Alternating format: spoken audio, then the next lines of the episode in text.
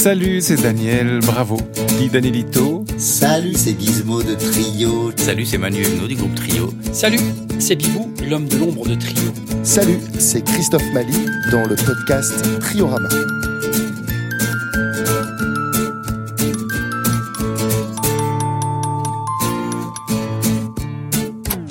Première Olympia. Sur cette photo, on voit quatre lettres rouges. T, R, Y, On peut lire également, en première partie, La rue qui est à nous. Cette photo est prise face au 28 boulevard Capucine, l'adresse de l'Olympia. En 2000, c'est leur premier. Depuis, il y en a eu qui se sont même terminés au bar du haut. Alors là, c'est une photo, c'est marrant parce que c'est une photo que, je sais pas c'est moi qui l'ai prise, mais en tout cas, moi je l'ai prise cette photo parce que quand on passe à l'Olympia, forcément, on se met de l'autre côté du trottoir et on se prend, euh, voilà, les, les selfies n'existaient pas, mais en tout cas, voilà, on se prend en photo et euh, pour nous, c'était une fierté absolument immense. et oui, l'Olympia, euh, ouais, c'est incroyable pour un petit groupe comme ça qui arrive de sa banlieue et puis surtout euh, qui avait pas vraiment de vision carrière de euh, voilà de, de, se retrouver euh, à l'Olympia. Mais je pense pour tous les artistes hein, de toute façon. C'est une salle juste mythique. On y voit les mains sur les murs de, de Piaf euh, d'Aznavour de Renaud de Jacques Brel de de voilà de toute cette chanson française qui a aussi fait de Trio ce qu'on est. euh, c'était incroyable, c'était incroyable. Et puis en même temps, euh, on a pris ça avec euh, énormément de détachement et de et de, plaisir. On, on s'est pas foutu la pression. Moi, j'ai le souvenir de de se dire allez, c'est à nous, on a l'Olympia, on fonce et, euh, et on en profite. Écoute, bah il y avait une dimension évidemment. moi, j'ai vu plein de concerts là-bas et puis puis quand tu sais, bah, tu connais l'histoire du, lieu, tu sais que les Beatles sont joués là, puis à, à, tous les grands, y a une émotion particulière évidemment. Même si j'ai jamais, vraiment eu le, culte du, prestige des, endroits et tout. Mais bon, quand tu actives ça dans ton dans ton imaginaire, il se passe quelque chose forcément. Il se passe un truc, une émotion euh, particulière. Après, voilà, le, truc des lieux mythiques, euh, euh c'est une chose, mais l'instant de la musique quand tu es sur scène et tout, voilà, moi que, je joue à Istres ou euh, tu vois ou dans le centre de la France ou, au Québec ou quoi. Pour moi, c'est toujours important de monter sur scène. De toute façon, ça reste un, plaisir euh, noble et puissant, une joie puissante d'être en scène parce que c'est d'être battu là pour euh, pour faire du bien aux gens, pour envoyer des émotions et donc faut faut laisser les choses aller. C'est un moment de, célébration. Quel souvenir. Bah, L'Olympia, à chaque fois qu'on a, on a joué à l'Olympia, ça a toujours été des grands moments. On a toujours été très très bien accueillis et, et on nous fait toujours sentir comme si on était à la maison.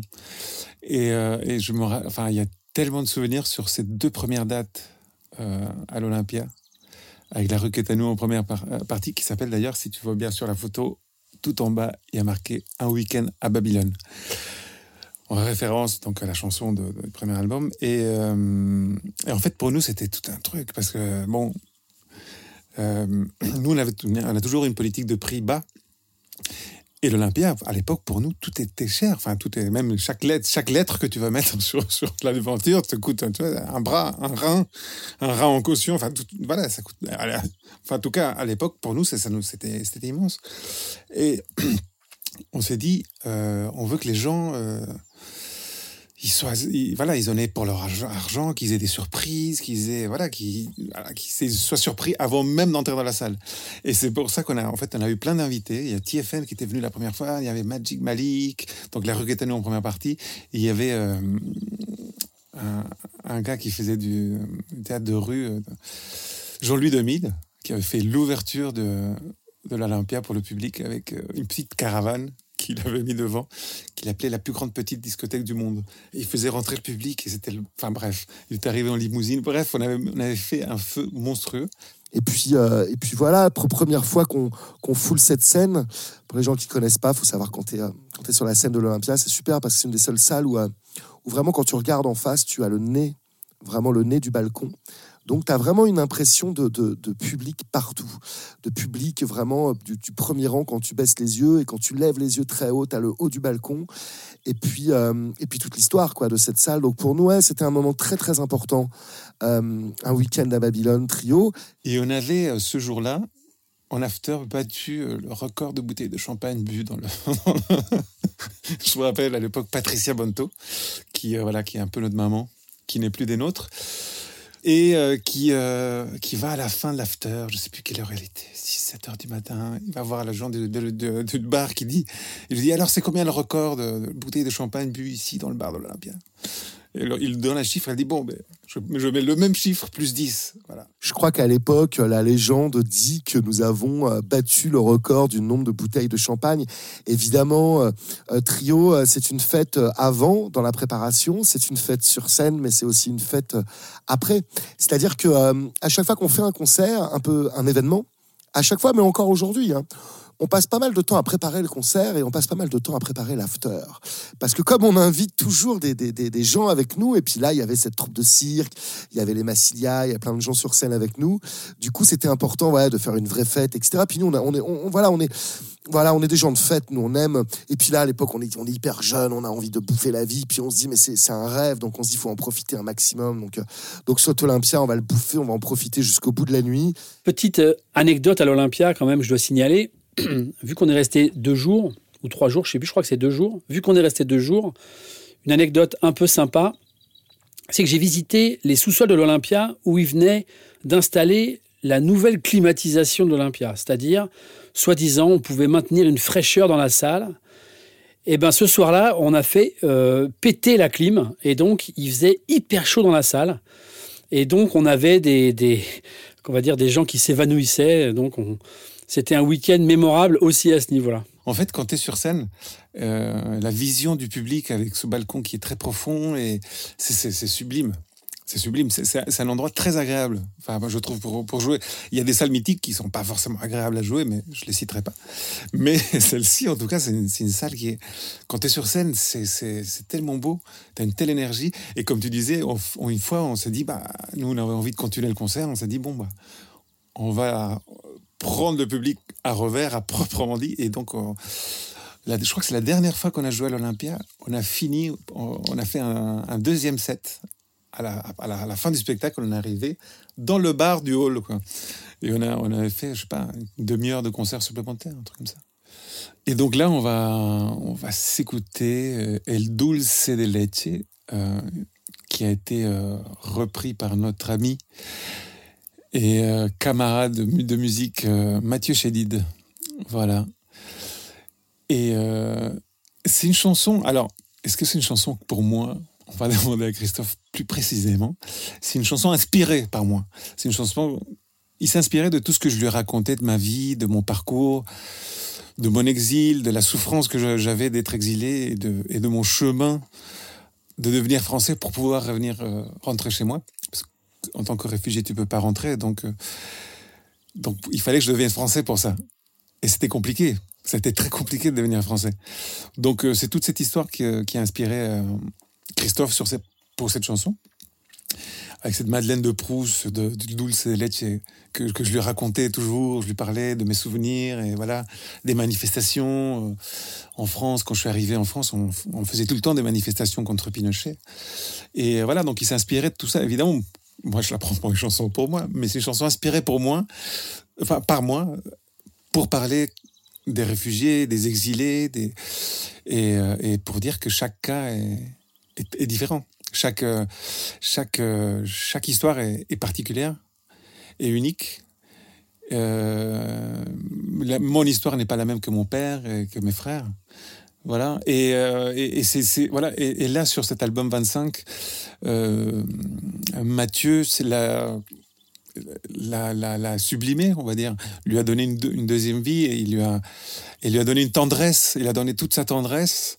Voilà. Il nous a même, il nous a complètement surpris parce que nous, euh, dans, sur tout l'album, on a proposé des arrangements à tout le monde. Euh, on travaille avec Manu chez moi pour proposer des arrangements, pour faciliter aussi les choses aux, artistes qu'on a invités, tu vois, de, leur proposer déjà quelque chose qui soit assez abouti, un, tapis, tu vois. Et, euh, Mathieu, il a, pris le truc, il a dit ah non, moi je vais recommencer tout à zéro. non, il a gardé des trucs, tu vois.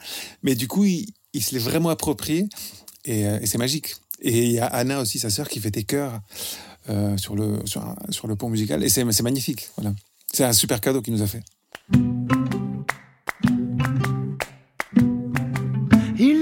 Pas idée, il n'avait pas conscience à quel point lui manquait les terres de son enfance, la cordillère des Andes, les cocottes en papier, le fumet de la viande, la confiture de lait. Il n'avait pas idée, on dira conscience, à quel point lui coûtait d'être bloqué en France, rejoindre le pays,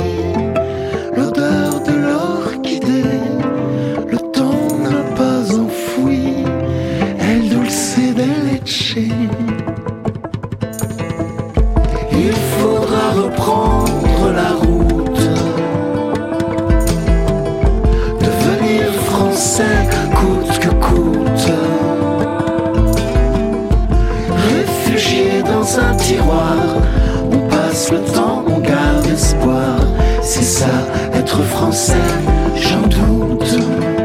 Il n'avait pas idée, il n'avait pas conscience, comme peuvent marquer les blessures de l'enfance. Une larme à Paris, une rose pour Pinochet. Le temps n'a pas enfoui le palais d'Aliénté. Comme il avait souri France, il raconta sa vie, ses années de silence, les tonnelles en fleurs,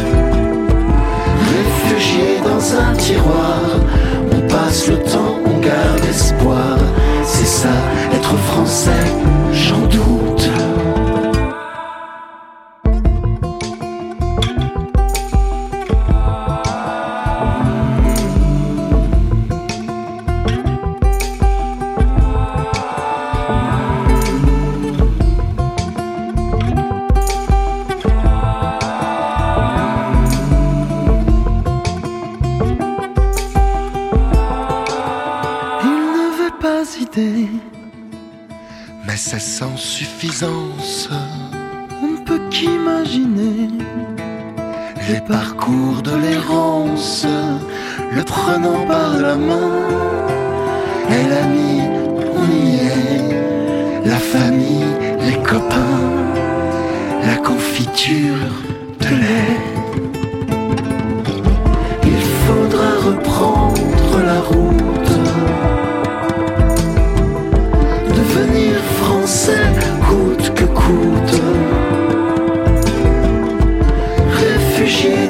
tiroir, on passe le temps, on garde espoir. C'est ça, être français, sans doute.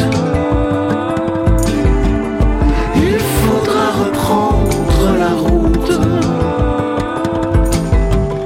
Devenir français coûte que coûte.